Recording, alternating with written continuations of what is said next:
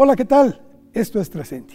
Muchas gracias por acompañarnos nuevamente en otra entrevista. En esta ocasión, aquí en Trascendi, tenemos de invitado a un personaje que estamos seguros va a ser mucho de su agrado. Es un personaje que aporta mucho a la cultura del esfuerzo, a la cultura de la creatividad. Un ejemplo, sin duda, de lo que se puede hacer en una industria que por mucho tiempo en nuestro país, lamentablemente, dejaba mucho que desear. Esta es la cultura del entretenimiento. Vamos pues con Fernando Robsar. Él y su hermano Billy han creado esta empresa con tanto éxito en el mundo ya, que es Lemon Studios. Vamos con él. Verdaderamente es un gusto poder platicar con alguien que es tan, tan talentoso, que abarca tantos géneros dentro de la industria del entretenimiento, que lo mismo eres actor, que eres guionista, que eres director, que eres productor, que eres socio de una compañía productora muy importante en nuestro país, junto con Billy, que se han puesto al frente y han dicho, pues la crisis podrá ser para muchos, pero nosotros le entramos y vamos a competir con mercados incluso de cualquier parte del mundo. Eso me da mucho gusto y quisiera que poco a poco fuéramos eh, tocando cada uno de estos temas. Pero si me lo permites, Fernando, ¿por qué no empezamos sabiendo que nos cuentes quién es Fernando Robsar? ¿Cómo empieza Fernando Robsar? ¿Qué, pregunta más existencial. Bueno, primero que nada, 100% gracias. Este, me encanta estar aquí, me encanta platicar contigo. Este, me, me encantan tus adornos de ajedrez que tienes ahí atrás. Eh, creo que yo como mucha, bueno, yo juego ajedrez muy, muy ligeramente hace tiempo, pero ahora no sé si, si, y creo que es relevante a lo que vamos a platicar, pero ahora que salió la de mm, el Queen's Gambit en Netflix, esta serie, se, se, la, venta de, tableros de ajedrez eh, creció exponencialmente en Amazon. Este, mm, la gente está buscando de las búsquedas más comunes en Google es cómo aprendo a jugar ajedrez. Mis hijos quieren empezar a aprender a jugar ajedrez. Cuando yo les dije por años, oigan, no quieren sentarse a aprender y me decían, no, ajedrez, qué aburrido. Y ahora que está, ahora que ha llegado al entretenimiento y la enseñanza llega por ahí, o por lo menos la curiosidad, este, pues ha cambiado el panorama. Y creo que ese es el, ya, ya llegaremos a ese tema, pero creo que ese es el, ese es la importancia y creo que ese es el poder de lo que de a lo que tengo la fortuna de dedicarme, de, poder de poder dejar un mensaje y poder dejar un mensaje ya sea positivo o negativo, poder motivar a la gente para, para en una dirección u otra. Eh, y, creo que también, como dice el hombre araña en el cómic, em, con gran poder viene gran responsabilidad, ¿no? Entonces, este, todas estas cosas creo que el 2020 nos ha ido, nos ha ido enseñando, pero ¿Quién es Fernando Robsar? Em, creo que es la primera vez que hablo en tercera persona, pero em, pues mira, yo soy muchas, muchas cosas, depende a quién le preguntes. O sea, soy hijo de una mamá eh, trabajadora, exitosa, eh, una mamá que nos crió como mamá y papá, eh, una absoluta matriarca dentro de mi familia. Este, soy hermano de seis otros seres humanos, hombres y mujeres desde hermanos completos, hermanos medios, eh, hermanastros, todo, y, todo hemos hecho como una gran, una gran familia, este, como digo, liderado por mi mamá. Este, soy padre de tres bellísimos, bellísimos, bellísimos seres humanos, eh, adolescentes ya casi, 11, 13 y 15 de edad, dos niñas y un niño, que considero que son los más grandes maestros que yo he tenido en mi vida y me siguen enseñando. Este, y en cuanto al ámbito, digamos, profesional, em, pues soy un cinéfilo que encontró la manera de dedicarme a esto. Eh, encontré la manera de dedicarme a mi pasión y encontré la, manera junto con mi hermano de poder hacer lo que amo y lo que siempre amé desde que era niño, desde los, los primeros cortometrajes que yo hice con mi hermano cuando le robamos la cámara de video al, al marido de mi mamá. Em, desde ese momento empezamos Billy y yo a hacer cortometrajes y siempre supe que eso es lo que quería. Em, pero, pero creo que en el fondo, em, digo, también es interesante tu pregunta por en qué momento lo estás planteando, en el momento en el que, en el que creo que si algo nos ha dado, eh, además de, digamos, lo obvio, eh, este año, el año pasado, el 2020, y lo que nos está, sigue entregando el 2021, es una, es una seria curiosidad y una seria introspección eh, para responder esa pregunta. ¿Quiénes somos? ¿no? ¿Quiénes somos? Y, esto es una oportunidad para, para cambiar una dirección en, en, la que a lo mejor yo me sentía em, obligado a estar o, presionado a estar o determinado a estar o quizás es un momento perfecto para, darle la vuelta y para, y para volver a trazar un rumbo nuevo. Entonces, yo creo que para mí personalmente este año me ha, me ha dado la gran, la gran, la gran fortuna de darme cuenta que estoy en el camino en el que, en el que elegí estar y que sí me estoy dedicando a lo que amo y que sí estoy rodeado de la gente que quiero y de que sí estoy eh, y de que lo valoro y lo agradezco todos los días. Entonces, pues es difícil la pregunta, pero supongo que soy un, cinéfilo que ama a su familia. Si me permites, vámonos al inicio, porque entre tú y tu hermano Billy, de repente deciden emprender un camino que no sé si ustedes habían visualizado el éxito que iban a tener, pero que lo han tenido, y deciden iniciarlo dirigiendo una película. Una película que se llamó Matando Cabos, en donde, según he oído referencias, decías que le sirvió para aprender realmente a hacer un cine profesional, que los fue un parteaguas en tu vida. A partir de él hay un antes y un después. ¿Cómo fue esta experiencia y cómo llega Matando Cabos a tu vida? Pues mira, eh, nosotros, Billy y yo, siempre hemos tenido esta curiosidad eh, en conjunto de hacer cine y televisión. Eh, desde que éramos niños hacemos peliculitas, cortometrajes, o sea, eh, nosotros cuando éramos niños, como te mencioné, le, robamos la cámara al marido de mi mamá y juntos hicimos pues docenas o centenares de películas y cortos, hacíamos noticieros, hacíamos reportajes, hacíamos telenovelas, hacíamos películas de acción, hacíamos shows de magia, este, y, y, quien estuviera en mi casa esa semana se volvían nuestros actores, se volvía nuestro elenco. La gente sabía, nuestros amigos y primos y familiares sabían que si, si, si, cometían el error de cruzar por donde estábamos nosotros, iban a acabar pasando la tarde actuando en una película nuestra. Entonces, eh, Bill y yo siempre tuvimos esta inquietud y sobre la marcha y conforme avanza la vida, uno va conociendo a gente que, que comparte esa inquietud contigo. Una tal persona es Tony Dalton, quien fue escritor y protagonista de Matando Cabos. Tony eh, es alguien que nosotros conocimos desde que yo tenía, bueno, yo lo conocí como a los 13 años porque fue a la escuela con mi hermano. Y me sorprendía porque hablábamos del cine como si hubiéramos crecido en la misma casa viendo el mismo cine. Teníamos unas opiniones muy en línea, teníamos un criterio muy, muy eh, similar y, teníamos la misma, como que el mismo eh, sentimiento de que el cine mexicano era muy deficiente y que el cine mexicano no era un cine que admirábamos, no era un cine que veíamos y era un cine que que entendíamos por qué la gente le tenía un poquito de pena al cine mexicano en esa época. Te estoy hablando de a mediados de los noventas. Este, a mediados de los noventas, si tú le si tú le decías a alguien esa película se ve mexicana, lo que estaba diciendo es que esa película tenía mal sonido o tenía mala luz o estaba mal actuada.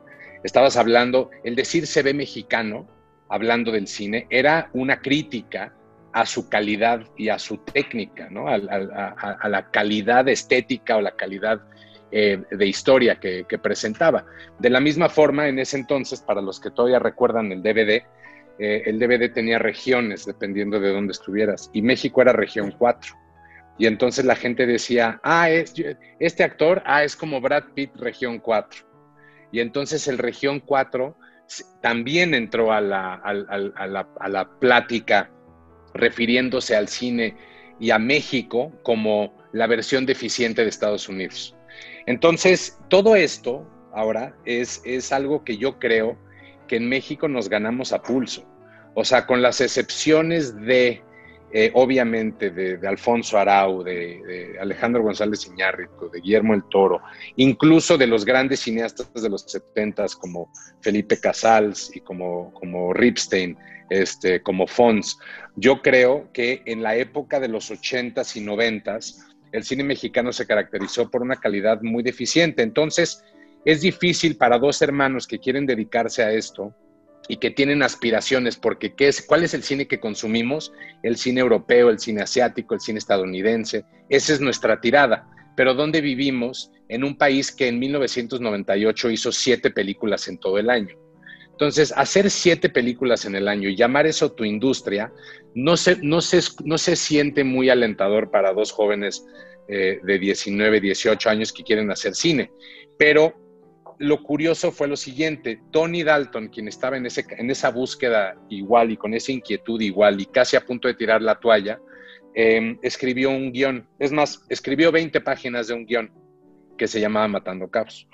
Em, nos mandó este guion, yo estaba en ese entonces estudiando cine en Boston y mi hermano estaba estudiando comunicaciones en San Diego, California. Em, hablábamos todos los días, pero un día nos llega un correo y nos llega estas 20 páginas de Matando Cabos. Lo leemos y, me, dice, me dice Billy, esto es exactamente, no, es nada, no nada más es lo que nos encantaría hacer, o sea, la película que nos imaginamos formando parte, sino que también es, siento, la, el tipo de película que debería de existir en, la, en el cine mexicano. Eh, porque tiene humor, porque tiene acción, porque tiene un humor negro que es muy característico de México, porque toca el tema de la lucha libre como una mm, a través del personaje de Mascarita, como algo, o sea, no es una no es un no es un intento de hacer una película americana, que es donde muchos compañeros estaban diciendo, para que el cine mexicano le vaya bien tiene que ser cine estadounidense, pero eh, nada más hablado en español y lo que nosotros vimos en Matando Cabos fue una película auténticamente mexicana, pero con una ambición de película estadounidense. Entonces, em, le hablamos a Tony y le dijimos, nos encantan estas 20 páginas, por favor, mándanos más. Y Tony dijo, bueno, pero, pero, les voy a mandar más la semana que entra, pero dijeran estas 20 páginas.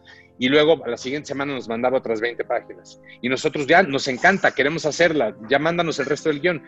Lo que no sabíamos es que no existía el guion. Tony solamente había escrito 20 páginas y cuando vio que nos gustó, se motivó a seguir escribiendo y sobre la marcha nos iba mandando páginas y entonces se creó una especie como de como de, que nosotros motivábamos a él a escribir y él nos motivaba a nosotros a considerar realmente mudarnos a México y empezar a hacer cine, en este país. Em, ese, ese fue el, cuando terminó de mandar el guion, el primer draft del guion, normalmente un guion pasa por muchas versiones, pero el primer draft de este guion fue el draft que filmamos. O sea, fue, una, fue realmente una, una idea que tanto Tony Dalton como Alejandro Lozano, que también escribió y dirigió la película, y Krzysztof Rashinsky, que también escribió la película y actuó, era algo que ellos ya tenían, ya llevaban años masticando y llevaban años digiriendo y, y generando este interés por hacer esto. Entonces, lo que nosotros hicimos fue mudarnos a México, constituir una empresa y empezar a hacer y empezar a levantar financiamiento para una película. Ahora, creo que una de las cosas esenciales, ahora viéndolo para atrás, creo que una de las cosas que a mí me ayudó mucho a, hacer Lemon y a hacer Matando Cabos como la hicimos, y se va a escuchar raro y no quiero sonar malinchista porque no lo soy en lo absoluto, pero cuando yo estudié cine en Estados Unidos, los americanos enseñan la industria del cine y enseñan cómo hacer una productora y te enseñan cómo mantener una productora y cómo involucrarte en el tema legal y cómo hacer un presupuesto y cómo hacer un desglose correcto y cómo, real, y cómo hacer ventas internacionales y cómo entrar a mercados, porque, porque ellos enseñan en iguales medidas la industria y la creatividad. Y las escuelas de cine en México enseñaban solamente la creatividad. Entonces, sacábamos un sinfín de directores talentosos y guionistas talentosos que no sabían pedir un estímulo fiscal, que no sabían hacer un presupuesto. Y entonces lo que tenemos es una industria con demasiados directores, pero una escasez de productores. Entonces, si nadie te produce tu película, pues tienes puros directores que querían hacer cine, pero ahora se dedican a la publicidad. Entonces, yo agradezco mucho haber estudiado cine en un lugar que ve el cine como partes iguales de arte y de industria, porque eso es lo que nos ayudó a regresar a México y saber que necesitábamos constituir una empresa, hacer un presupuesto, hacer un desglose, buscar dónde había, dónde había incentivos y fuentes de financiamiento y cómo ofrecer un riesgo manejable a inversionistas privados que le estaban invirtiendo de su bolsa a tu película y cómo ofrecerles un buen negocio y no nada más un fondo perdido.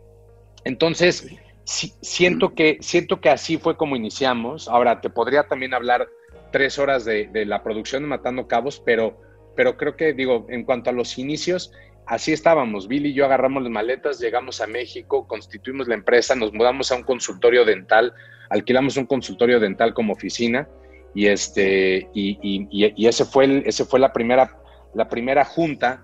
Antes de llamarnos incluso Lemon, eh, lo, una cosa que teníamos muy clara es de qué sirve tener una productora eh, que, no ha hecho nada todavía y pues qué vamos a presumir si no hemos hecho nada. Mejor hagamos una película y después lancemos la productora con su primer producto. Entonces, realmente Lemon vino después de Matando Cabos. Oye, Fernando, en algún momento, digo, ya que me estás contando la, la época que les tocó a ustedes vivir, sí, francamente mm, mucho hay que olvidar de lo que se hizo en el cine mexicano en esa época, qué lejos de aquellas producciones eh, en donde el cine mexicano tuvo su época de oro, verdaderamente, y en donde la calidad de esos cielos, eh, por citar eh, algunos, ¿no? De, muchos directores y que incluso albergaron a Buñuel, que se vino aquí a hacer sus propias películas, etcétera, llamaban la atención en el mundo. Qué lejos estaba esa época en donde les tocó a ustedes vivir, ¿no hubo un momento en que pensaron crear mejor esta productora, estos productos que van a realizar a partir de ella, mejor en los Estados Unidos y no en México? ¿Cómo fue que decidieron regresar al país y volver a estas raíces que de alguna forma pues son las que lo sustentan también? Pues mira, también una de las cosas que creo que es, es, clave de, de, haber estudiado allá es que también te das cuenta de muchas cosas y te, capacitas muy bien y, tienes muchas herramientas. Ahora, también es una realidad que entrar y penetrar el mercado estadounidense a los, a los 22 años em, es difícil porque ese mercado es también muy cerrado, es muy competido y tienes que, de alguna manera, ellos, Estados Unidos valora mucho el, empezar, digamos, si tú quieres escribir una serie de televisión, tienes que empezar como, como el que trae los cafés al cuarto de escritores y un año después te ganas un asiento afuera de la mesa tomando notas y dos años después te ganas un asiento en la mesa y hasta cuatro o cinco años después te ganas la cabeza de la mesa. Y creo que también por algo, por algo funciona ese sistema. Pero lo que nosotros nos dimos cuenta es que donde, donde creo que todos veían un desierto sin vida, en el cine mexicano al final de los noventas, lo que nosotros veíamos era pura oportunidad. Porque no es como que se habían hecho películas como Matando Cabos y no funcionaron. Como si la razón fuera que ningún cineasta logró encontrarle el pulso al cine mexicano.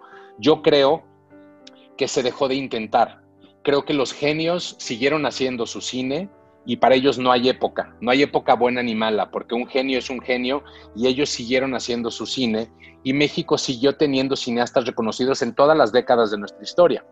Pero la masa, o sea, la industria como tal, el grosso de la industria, es la que no existía porque también siento que como que se perdió ante las, las ficheras, las, las comedias sexuales, las, todas estos videohomes que empezaron a salir en los 80s y 90s como que convirtieron al espectador o le dieron al espectador como una razón para rechazar el cine mexicano. Entonces, no sé si a ti te ha, pasado esto, pero la gente, yo conozco gente que decía, que le decía, oye, no quise ver tal película el viernes al cine y me decían, ¿es mexicana? Le decía, sí, me decían, no, ya vi una película mexicana la semana pasada y estuvo pésima. Como si todas, como si todos compartiéramos una misma, una un mismo ADN. Incluso pasaba que la gente llega al cine y ve la cartelera y dice, ¿cuál quieres ver? ¿La de terror, la comedia, la drama o la mexicana? ¿En qué momento la mexicana se volvió su propio género? ¿En qué momento todas las películas mexicanas ahora comparten un ADN En lugar de decir cuál veo la de terror, perfecto, ¿cuál? ¿La mexicana o la estadounidense? La mexicana es una nacionalidad, no es un género, pero pues ahí, ahí, ahí estábamos. Ahora, yo lo que siento es que lo que uno más valora en esta industria, y te lo digo ya con los años de experiencia, después de 17 años de Lemon, lo que uno más valora es cuando tiene una, un, un guion poderoso, interesante, un guion relevante, original en las manos, eso es el, eso es el, el activo más grande que un productor puede tener. Entonces, sentíamos que teniendo matando cabos en las manos, ya teníamos cinco pasos para adelante dados en la dirección de México. Si nosotros nos hubiéramos quedado en Estados Unidos, Matando Cabos hubiera sido una película cualquiera. Pero en México, Matando Cabos hablaba, no, er, no, nada más, así como de alguna manera uno escucha que ciertas películas son como su carta de amor a su ciudad o a su país, como lo fue Roma con Cuarón o como lo es, este, eh, digo, cualquier película para cineastas de todo el mundo, yo creo que Matando Cabos fue como, sí fue como nuestra carta al cine mexicano que queríamos que despertara, al cine mexicano que queríamos que existiera, al cine mexicano que le pide el mismo precio de boleto al espectador para ver una de 200 millones de dólares o la pequeña Matando Cabos y que realmente compitamos contra esas películas de 200 millones de dólares, que realmente le ganemos en taquilla con originalidad, con historia, con calidad y demostremos que de algo tiene que servir jugar de local en esta industria. O sea, eh, el, cine estadounidense es tan grande y tan penetrante que todos los países del mundo sienten que están jugando de visitante en su propio país y que, el estar en tu estadio con tu gente no sirve de nada. Y yo creo que hay países que han demostrado, eh, que han demostrado lo contrario de eso. India es uno de ellos, este, Nigeria es uno de ellos, eh, Corea del Sur es uno de ellos, ¿no? Son países que han, que y China definitivamente, son países que han logrado tener una industria local tan fuerte que la gente realmente eh, valora y le pone en la, misma, en la misma balanza una película estadounidense y una película local, si no es que eh, prefieren ver una película local. Ahora bien, a partir de entonces, de Matando Cabos y que tuvo un éxito extraordinario, incluso en taquilla, que les revitó a ustedes mucho éxito y, sobre todo yo creo que algo más importante, el reconocimiento al talento de que se podían hacer cosas diferentes. Ahí se forma Lemon Studios. Y Lemon Studios ha venido a partir de entonces creando una serie de producciones impresionantes y compitiendo con mercados tan diversos como los que acabas de mencionar, ya no solo con el local, ya no solo con Estados Unidos, sino incluso ahora, gracias a las plataformas, o no sé si decir gracias o no, pero por las plataformas tienen ustedes la posibilidad de estar compitiendo con series israelíes, eh, de Corea, francesas, italianas, en fin, del mundo entero. Y han salido muy bien. Uno de los puntos creo que ha sido importantísimo para ustedes es aliarse con otras empresas. Empresas que vienen a aportar algo en lo que Lemon Studios todavía le faltaba un poco. Y han hecho grandes equipos. ¿Cómo han sido estas muestras? ¿Cómo han sido estos enlaces, esta creación con estas empresas? Pues mira, o sea, si uno piensa en una película, eh, una película es una colección de 100, 200 personas que todos los días se despiertan y todos van eh, con un mismo fin. El, ejemplo más claro que te podría hacer es como, es como ser parte de una sinfónica, es como ser parte de una orquesta sinfónica. Este, el violinista se despierta todos los días y su trabajo y su labor es el violín, su especialidad es el violín. No toca percusión, no toca trompeta, no toca cello, toca violín y esa es su especialidad. Pero cuando se junta con la orquesta, todos juntos en sus partes individuales componen una pieza, una pieza nueva, una pieza única que depende y, que es creada gracias al talento individual de todas estas personas. Entonces, así como el, así como el cine y cada toma, hay un momento muy mágico que es el momento entre acción y corte, es el momento entre que, entre que digo acción o digo corte o cualquier director o directora, eh, existe un momento de magia donde, donde, donde miras el cuadro y te das cuenta la colección de visiones que están formando eh, esa misma pieza. Y ahora, creo que también en ese sentido, uno trae, em, uno, uno, siempre tiene que tener la, la, voluntad y la humildad de trabajar con gente mejor que uno, este, porque eso es lo que te hace mejor. Si yo fuera, yo cuando dirijo como director, si yo supiera iluminar mejor que el director de fotografía, ¿para qué traigo director de fotografía? ¿Entiendes? Si yo supiera eh, confeccionar vestuario mejor que mi diseñadora de vestuario, pues ¿para qué la traigo? Y yo creo que, yo creo que siempre hemos procurado traer a gente que enriquece los proyectos, que enriquece el trabajo. Yo siento que una de las grandes, grandes fortunas que tuvimos de, de empezar tan temprano haciendo, yo tenía 23 años cuando hicimos Matando Cabos y una de las cosas que yo más em, agradezco de esa inexperiencia que tenía es que, es que sentía que necesitaba preguntar todo y sentía que necesitaba asegurarme de todo y necesitaba tener el equipo alrededor de mí, digamos, más, más eh, con mayor experiencia por mi falta de experiencia. Y cuando hicimos Matando Cabos fue la primera película de Billy mi primera película, la primera película de Alejandro, el director, la primera película de Tony Dalton, la primera película de Christoph y la primera película de nuestro director de fotografía. Entonces, ese era el equipo que empezó Matando Cabos. Entonces, te imaginarás cómo, cuando dijimos, ahora, ¿quién más vamos a invitar al equipo? Pues lo, lo que dijimos es, olvídate quién más, necesitamos experiencia, necesitamos, necesitamos tablas, necesitamos kilometraje. Entonces trajimos a gente súper pues, talentosa, empezando por Sandra Solares, que es una de las productoras más exitosas y más conocidas del país, em, que en su momento ella había producido Sexo, Pudor y Lágrimas y Tu Mamá también, que eran películas que admirábamos mucho de esa época, donde sentíamos que había muy poco que ofrecer, pero Sandra tenía como la mirada en la calidad, entonces trajimos a Sandra, a Emono Farri, a Juan Uruchurtu, em, y a un equipo de producción muy sólido, y, además de eso, pues también buscamos hacer alianzas con, casas productoras, con canales. Eh, en, el momento de Matando Cabos, eh, nos acercamos a Televisa porque sabíamos que si tú querías que tu película, después de su corrida en cines, tuviera una, una, gran audiencia, pues en, 1900, en el 2003 no había muchas opciones. O sea, tenías que encontrar esas alianzas de la televisión masiva, la televisión abierta, para que tu película pudiera tener una vida larga. Nos acercamos a Televisa, nos acercamos a Videocine, les encantó el guion, le apostaron, invirtieron, eh, fueron un aliado desde ese momento hasta la, hasta la última película que lanzamos, siempre hemos estado, casi siempre hemos estado con ellos, y ellos siempre han demostrado que, que, creen en el cine mexicano y que creen que el cine mexicano no solo tiene una casa en el cine, sino en la televisión también. Entonces, con, como Matando Cabos como lección, pues hemos, cada, cada película ha ido pidiendo su propia estructura. Hemos, nos hemos aliado con, eh, productoras y distribuidoras eh, españolas.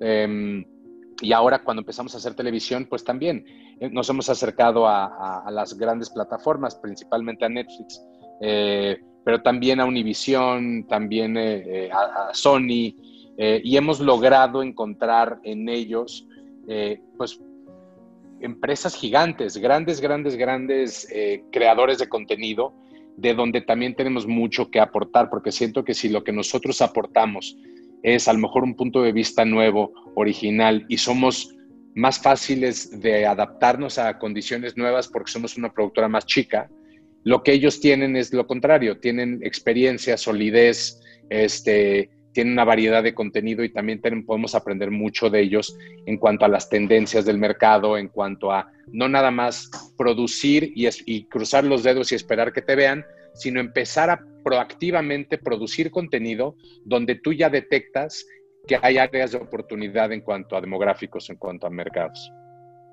Antes de pasar a la siguiente etapa, que cómo eh, llegaron a estas plataformas, te quiero hacer una pregunta que me surge porque es como la excusa perfecta de muchos cuando dicen es que soy muy joven y las empresas no creen en mí.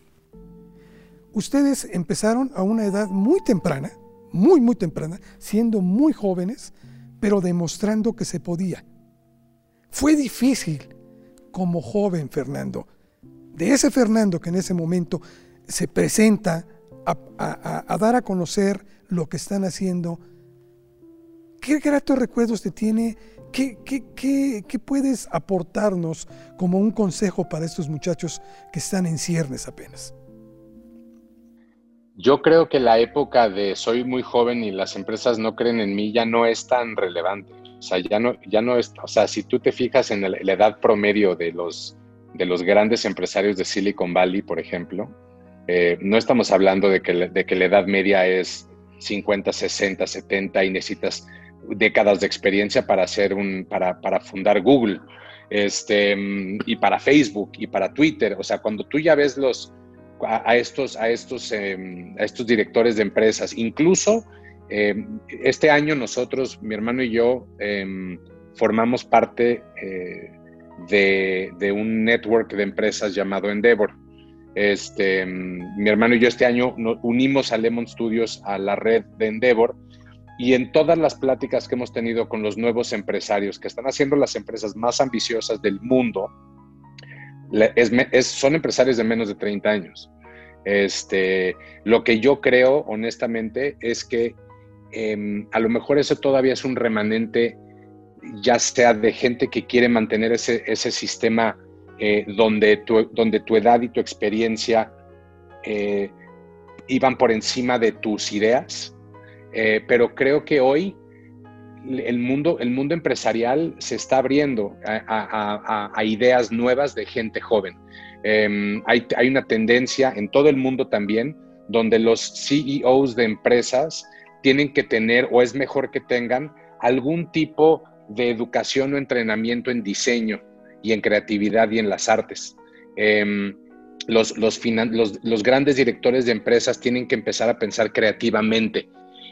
Y no te estoy hablando solo en el cine, en empresas de, todo, de todo tipo. Em, mi madre, una de las múltiples cosas que ella ha hecho con su vida, eh, fundó una universidad llamada Centro, que es una universidad de diseño, cine, televisión, em, que busca, desde que inició hace más de 10 años, profesionalizar la creatividad y busca darle a la creatividad un espacio en, las juntas de consejo y a la creatividad un espacio en las juntas de finanzas y en las juntas de administración. Em, y estos creativos que están entrando a estas empresas para sacudirlas desde adentro son gente joven. Entonces yo le diría a las personas que tienen dudas por su edad em, que dos cosas. Uno, yo creo que tienen que dedicarle ese tiempo que ahora le están dedicando a la preocupación, que se lo dediquen a la idea que tienen enfrente.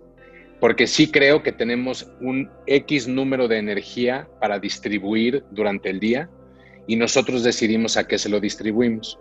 Y a veces la preocupación y el estrés eh, y el miedo son una fuente, eh, son un recipiente a donde se va nuestro tiempo y nuestra energía. Em, y de pronto no nos damos cuenta, ya se nos acabó el día y pasamos todo el día preocupados. Entonces, hay que redistribuir a dónde colocamos nuestra energía, porque a lo que le damos energía le damos poder. Y demos la energía a la idea que tenemos enfrente y presentémosla con toda la convicción del mundo. O sea, olvidemos la edad. La edad es un, la edad es una, es un tema que vive en la imaginación. Este, yo, yo creo que hay gente de 60 que piensa como gente que piensa más, más joven que alguien de 20 y hay gente de 20 que ya piensa como que, como que la vida se le acabó. Em, sí creo que es un, es un tema que nosotros no estamos inventando y a lo mejor viene del miedo, pero yo valoro muchísimo la energía a la hora del pitch, digamos, cuando viene un guionista presentándonos una historia, yo le pongo igual, le pongo igual énfasis al qué idea me está presentando que al cómo lo está presentando porque ese es el capitán del barco, es, el, es la persona que va a llevar a cabo esta idea. Entonces, eh, hay, grandes, hay grandes intenciones que no llegan a ningún lado, hay grandes ideas que se quedan enterradas a la mitad del camino. Entonces, yo creo que las empresas hoy en día, y nosotros no somos la excepción, estamos apostándole a la gente, eh, al igual que a las ideas. Entonces, pues no tengan miedo, no tengan miedo y vayan y presenten con convicción. Y antes de entrar a esa junta, si les ayuda, respiren profundo y digan, no tengo 25 años. O sea, 25 años no me define. Lo que me va a definir es mi energía, mi pasión y mi idea. Muy bien. Matando Cabos fue el inicio. A partir de ahí surgieron varios otros éxitos, digo, muchísimos, Rescatando Soldado, Pérez, eh, muchas simpáticas, eh, otras más profundas, etcétera. Pero de repente Lemon Studios también decidió incursionar en lo que son las series de televisión. Y aquí viene la competencia. Algunos dicen que es con otros que son más pesados que uno. Yo no sé si son más pesados o no son más pesados. Creo que es una cuestión de talento y creo que ustedes han salido muy bien. ¿Cómo les ha ido con esta nueva tecnología, con estas plataformas, con que ahora se graba y ya no se filma? ¿Cómo les ha ido en este sentido, Fernando? Mira, yo creo que la, yo creo que la tecnología es una herramienta, no es una obligación. Este, yo creo que si te aporta algo, hay que, hay que entrar y hay que usarla. Pero si no aporta nada, hay, hay avances tecnológicos en los que en los que uno, uno todavía no hay que meterse. La realidad virtual para nosotros es una de ellas. La realidad virtual y la realidad aumentada para nosotros es algo que nos llena de curiosidad a nivel personal. Mi hermano y yo lo usamos, lo investigamos, pero, pero sabemos que todavía no hay un mercado en México para hacerlo. Entonces, también hay que escoger las batallas. O sea, a veces la tecnología emociona, pero a veces no está lista tampoco para que para que tú inviertas recursos humanos y recursos de la empresa en una nueva tecnología que todavía no tiene audiencia. Este, para nosotros, eh, yo te podría decir que cuando nosotros hicimos nuestra primera serie, Netflix, Netflix todavía eh, mandaba películas solo en Estados Unidos por correo, en vía DVD. Ese era el modelo de Netflix. Este, entonces no existían las plataformas, existía HBO como un canal premium y existía pues, la televisión que conocemos en México. Nosotros teníamos una idea, porque una de las series que a nosotros más nos marcó de niños era una serie que se llamaba La Hora Marcada, que era una serie de capítulos unitarios de terror, donde trabajó Guillermo el Toro, donde trabajó Cuarón, o sea, donde trabajaron varios cineastas importantes en su momento por lo que proponía, porque era una televisión distinta. Entonces lo que nosotros quisimos hacer es presentarle a Televisa un formato similar que se llamaba Trece Miedos, y cada capítulo exploraba un miedo de la condición humana. No necesariamente el, miedo al zombie, sino el miedo a la pérdida, el miedo al abandono, el miedo a, ¿sabes? al poder, el miedo. Y entonces hicimos esta serie de capítulos de media hora filmados en cine para televisión abierta y para el canal 5 de Televisa, cosa que era muy extraño para el modelo de Televisa permitir eso, pero pues la verdad te digo que Televisa, como que hay algo en Televisa que siempre ha creído muchísimo en nosotros.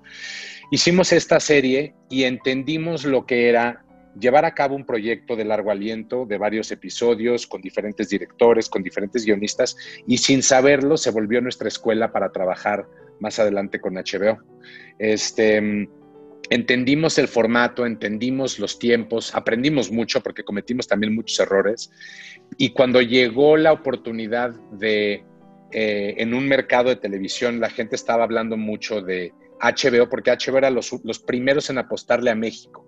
A nivel internacional fue HBO con la serie Capadocia. Este, entonces, cuando nosotros platicamos un día con HBO en alguno de los mercados, ellos habían visto 13 miedos, habían visto Matando Cabos, y nos dieron los guiones de una serie llamada Señor Ávila para que nosotros hiciéramos un presupuesto. E hicimos un presupuesto, pero un presupuesto de qué? Sería la pregunta, ¿no? Porque yo te puedo dar un guion, se lo doy a 10 productores y me llegan 10 números distintos porque la pregunta no es el qué, sino el cómo. Entonces, yo desarrollé una, digamos, una Biblia visual y estética de señor Ávila, con la cual presupuestamos, la mandamos a HBO y HBO dijo, sí, aprobado, háganla ustedes y quiero que quede así, como nos la están presentando. Entonces, de nada más una herramienta presupuestal se convirtió en la, en, la Biblia estética de la serie y yo pues me llevé a la cabeza, llevé la cabeza de Em, de primero dirigir, producir y más adelante en las siguientes temporadas escribir esta serie de Señor Ávila, que fue para nosotros la escuela de la televisión, la escuela de las plataformas, la escuela de las de no tener que ir a, pedalear. Estamos acostumbrados a ir a vender tu contenido país por país y, oye, que en Francia a lo mejor quieren matando cabos. Ah, mira que en Japón quieren sacar kilómetro 31. Ah, ya sabes, entonces de ser los productores que pasan un año produciendo y un año vendiendo, nos fuimos a ser los productores que solo producen. porque la venta ya está hecha. Entonces nos dio oportunidad de, de, subir nuestro nivel de, nuestra eficiencia, nuestro nivel de producción, al grado que de pronto en un span de tres años filmamos un par de películas, entre ellas después de Lucía, eh, junto con Michelle Franco, donde, donde Michelle Franco ganó el Festival de Cannes, pero también produjimos cuatro temporadas de Señor Ávila y tres temporadas de Paramédicos para el Canal 11. Y entonces entendimos eh, el, cómo, el cómo producir a una escala mayor sin sacrificar calidad y sin sacrificar, eh, al final de cuentas, nuestro miedo era, entre, o nuestra idea errónea era, entre más produzco, peor va a quedar, porque necesito enfocarme en el día a día. Y la realidad es que nos dimos cuenta que, que no necesariamente es el caso. No si tienes cabezas en cada equipo que cuyo, o sea, donde ellos ven que el proyecto es su único proyecto y su única prioridad. Entonces, logramos hacer eso antes, te digo, todo esto antes de que llegara Netflix a México. Y cuando ganamos el Emmy internacional por Señor Ávila, eh, empezó a producir Netflix en México eh, Club de Cuervos.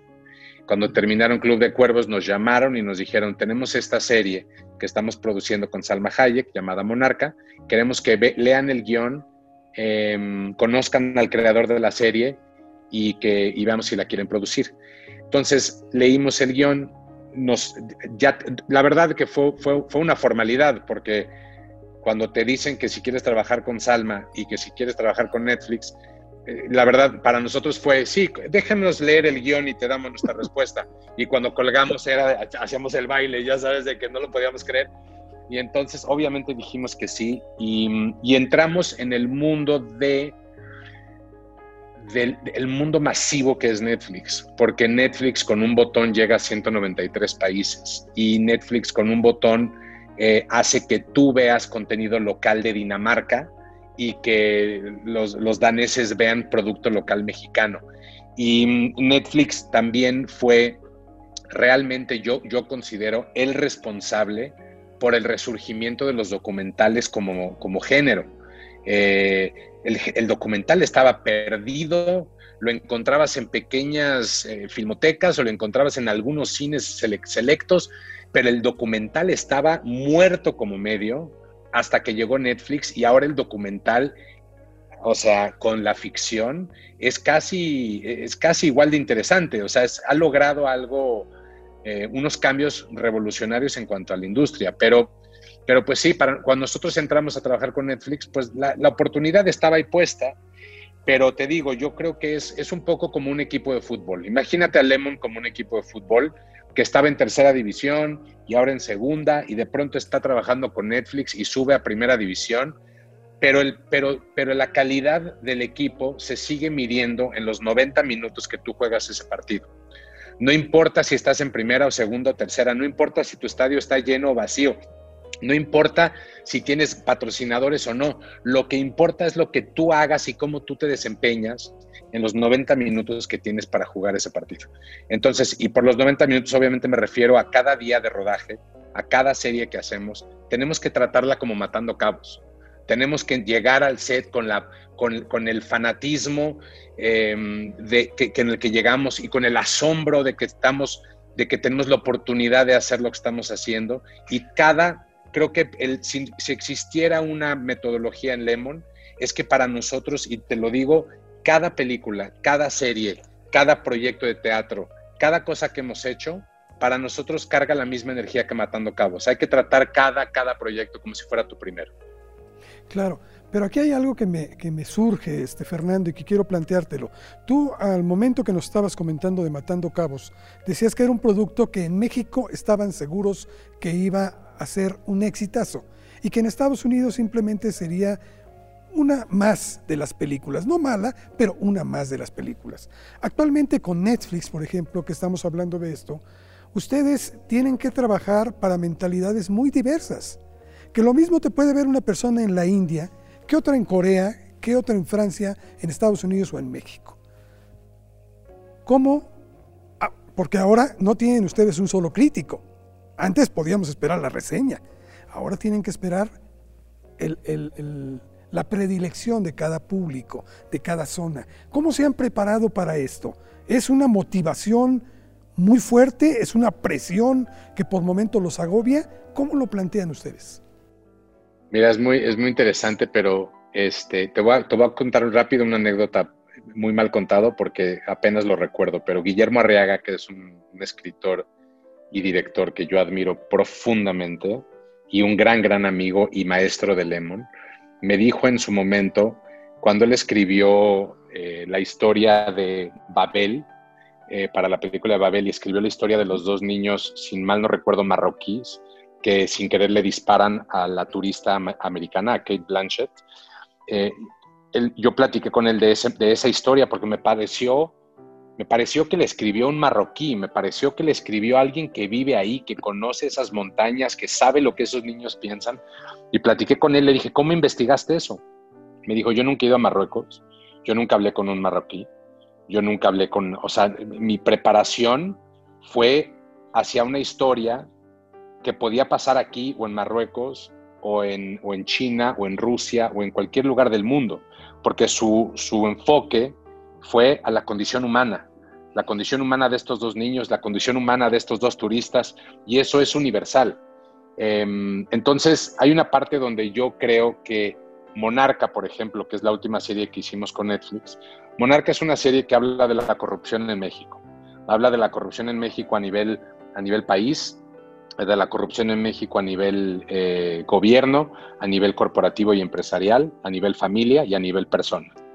Em, y es una familia jalisciense, es una familia de Tequila, de Tequila, Jalisco, es una familia que está batallando con las tradiciones del pasado y con, y con el deseo de las nuevas generaciones de llevar, de llevar una máquina a un rumbo nuevo pero también es una serie que habla de los, de los errores de nuestros padres y de los pecados de nuestras familias.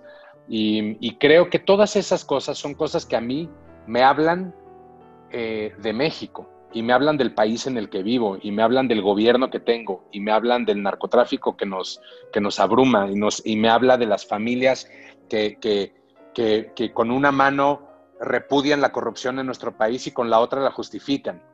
Este, para mí es eso. Por alguna razón, una de las series más vistas en Nigeria cuando salió Monarca fue Monarca. Entonces yo digo, ¿qué hice yo para que los nigerianos reciban de una mejor manera Monarca? Nada. Lo único que yo hice fue contar una historia mexicana, una historia que yo considero que es particular y específicamente mexicana, pero que dentro de esa especificidad se encuentran temas y personajes universales para cualquier región, para cualquier país y para cualquier cultura. Em, yo pienso, uno de los, de los grandes ídolos y héroes de Monarca, y de como que de alguna manera, siempre que yo empiezo un proyecto, como que tengo otro proyecto eh, que guía, que, que es como mi luz en los tiempos inciertos, se vuelve como mi guía. Y normalmente es un proyecto pues de algún gran maestro, ¿no? Que se vuelve como que tú, se vuelve tu santo o tu Virgen de Guadalupe a quien le, a quien le consultas cosas cuando sientes que tu camino está medio perdido. Para mí, para Monarca, eh, el proyecto fue El Padrino. El Padrino de Francis Ford Coppola, para mí fue esa, esa luz eh, que, que, a mí me enseñó, me dijo, mira, si Francis Ford Coppola pudo contar la historia de una familia italiana en Estados Unidos, perteneciente a la mafia, eh, y las generaciones y las relaciones entre ellos. Y de alguna manera yo, a los 12 años, me sentí identificado con esa historia en México. Entonces Coppola no escribió esa película para que los franceses le entendieran o para que los ingleses le entendieran. Él escribió la historia de una familia. ¿Y qué hay más universal que una familia? Entonces, Curiosamente, ahora que existe el abanico para hablar con 193 países, creo que lo que más está buscando Netflix no, es, no son historias genéricas que pueden medio encajar en varios mercados, sino están buscando historias sumamente específicas. Historias no que pasen en el gran genérico México, sino en Tequila, Jalisco, que hablan de una corrupción de que quizás en el, en el genérico gobierno, no, en las elecciones presidenciales entonces creo que es muy interesante porque es contraintuitivo. yo pensaba en un momento que sí tenía que no hablar de cosas tan específicas porque te corría el riesgo de perder público, porque la gente no creció en México y diría, pues yo no sé cómo funciona México, cac, le cambio y ya no tengo que seguir viendo esto. Curiosamente, Netflix siempre nos ha empujado a hablar de temas sumamente específicos y, de alguna manera apostarle a que lo universal em, será en los personajes y en los conflictos de la familia Carranza, en el caso de Monarca. Tomando en cuenta esta universalidad de la que estás hablando y de la que no somos tan distintos en un lugar que en otro. A final de cuentas, somos seres humanos que comparten muchos sentimientos, muchos anhelos y muchísimas preocupaciones también. Para ti, ¿qué significa trascender? Para mí, trascender, ya sea a nivel personal em, o a nivel película, es evolucionar, es cambiar de forma, es convertirse en otra cosa. Eh, lo que fue Matando Cabos para mí no es lo que es matando cabos para alguien que ve matando cabos hoy. Em, lo, que, lo que Lemon es para mí no es lo que Lemon es para, para, nadie más. Eh, incluso lo que un ser humano es eh, en vida, 50 eh, años después se vuelve otra cosa, la historia de un país, la cosa. Entonces yo, yo siento que existe, cuando una cosa evoluciona y, se convierte en otra cosa porque ahora la recibe la perspectiva y el punto de vista de alguien más em, y, cambia su intención, y porque ya no tiene que ver con la persona que originó, ni el movimiento, ni la empresa, ni el mensaje, ni la canción, ni la película. Ya se volvió otra cosa. Creo que es cuando trasciende, cuando Francis Ford Coppola jamás pensó en, un, en, un, en que iba a motivar a un niño en México eh, a convertirse en cineasta, eh, pero pasó, y justamente pasó, y esa película se volvió, se volvió mi enseñanza y mi ejemplo para hacer eh, una serie de televisión para Netflix. Siento que el padrino trascendió, em, cambia, cambia de forma, cambia de significado, eh, y, es como cuando, sí, cuando, cuando uno se entrega al universo para ser utilizado por alguien más, por otro motivo, y continuar un camino, pues siento que es cuando alguien trasciende o cuando algo trasciende. Fernando, muchas gracias de veras por esta entrevista. En Trascendi te agradecemos este tiempo que te has dado en estos momentos tan difíciles, tan ajetreados, de encierro, etcétera, pero muy gentil por habernos compartido esta visión que creo que es la que debemos de compartir en muchas instancias. Gracias, Fernando. Lo agradezco muchísimo a todo el equipo ahí en Trascendi. Muchas, muchas gracias. Y, creo que estos espacios son importantísimos porque justamente ante la separación busquemos maneras de dialogar y de tener conversaciones y de enriquecer a través de experiencias propias y de otros y, reconocer que en este mundo nunca dejamos de ser alumnos y entonces tenemos que, que aprovechar estos espacios para aprender lo más que podamos. Te lo agradezco muchísimo, fue un placer y cuando quieras aquí estamos. Gracias, te tomamos la palabra. Gracias, Fernando. Hasta la próxima. Gracias. Amigos, esto es Trascendi. Gracias por habernos acompañado. Hasta la próxima.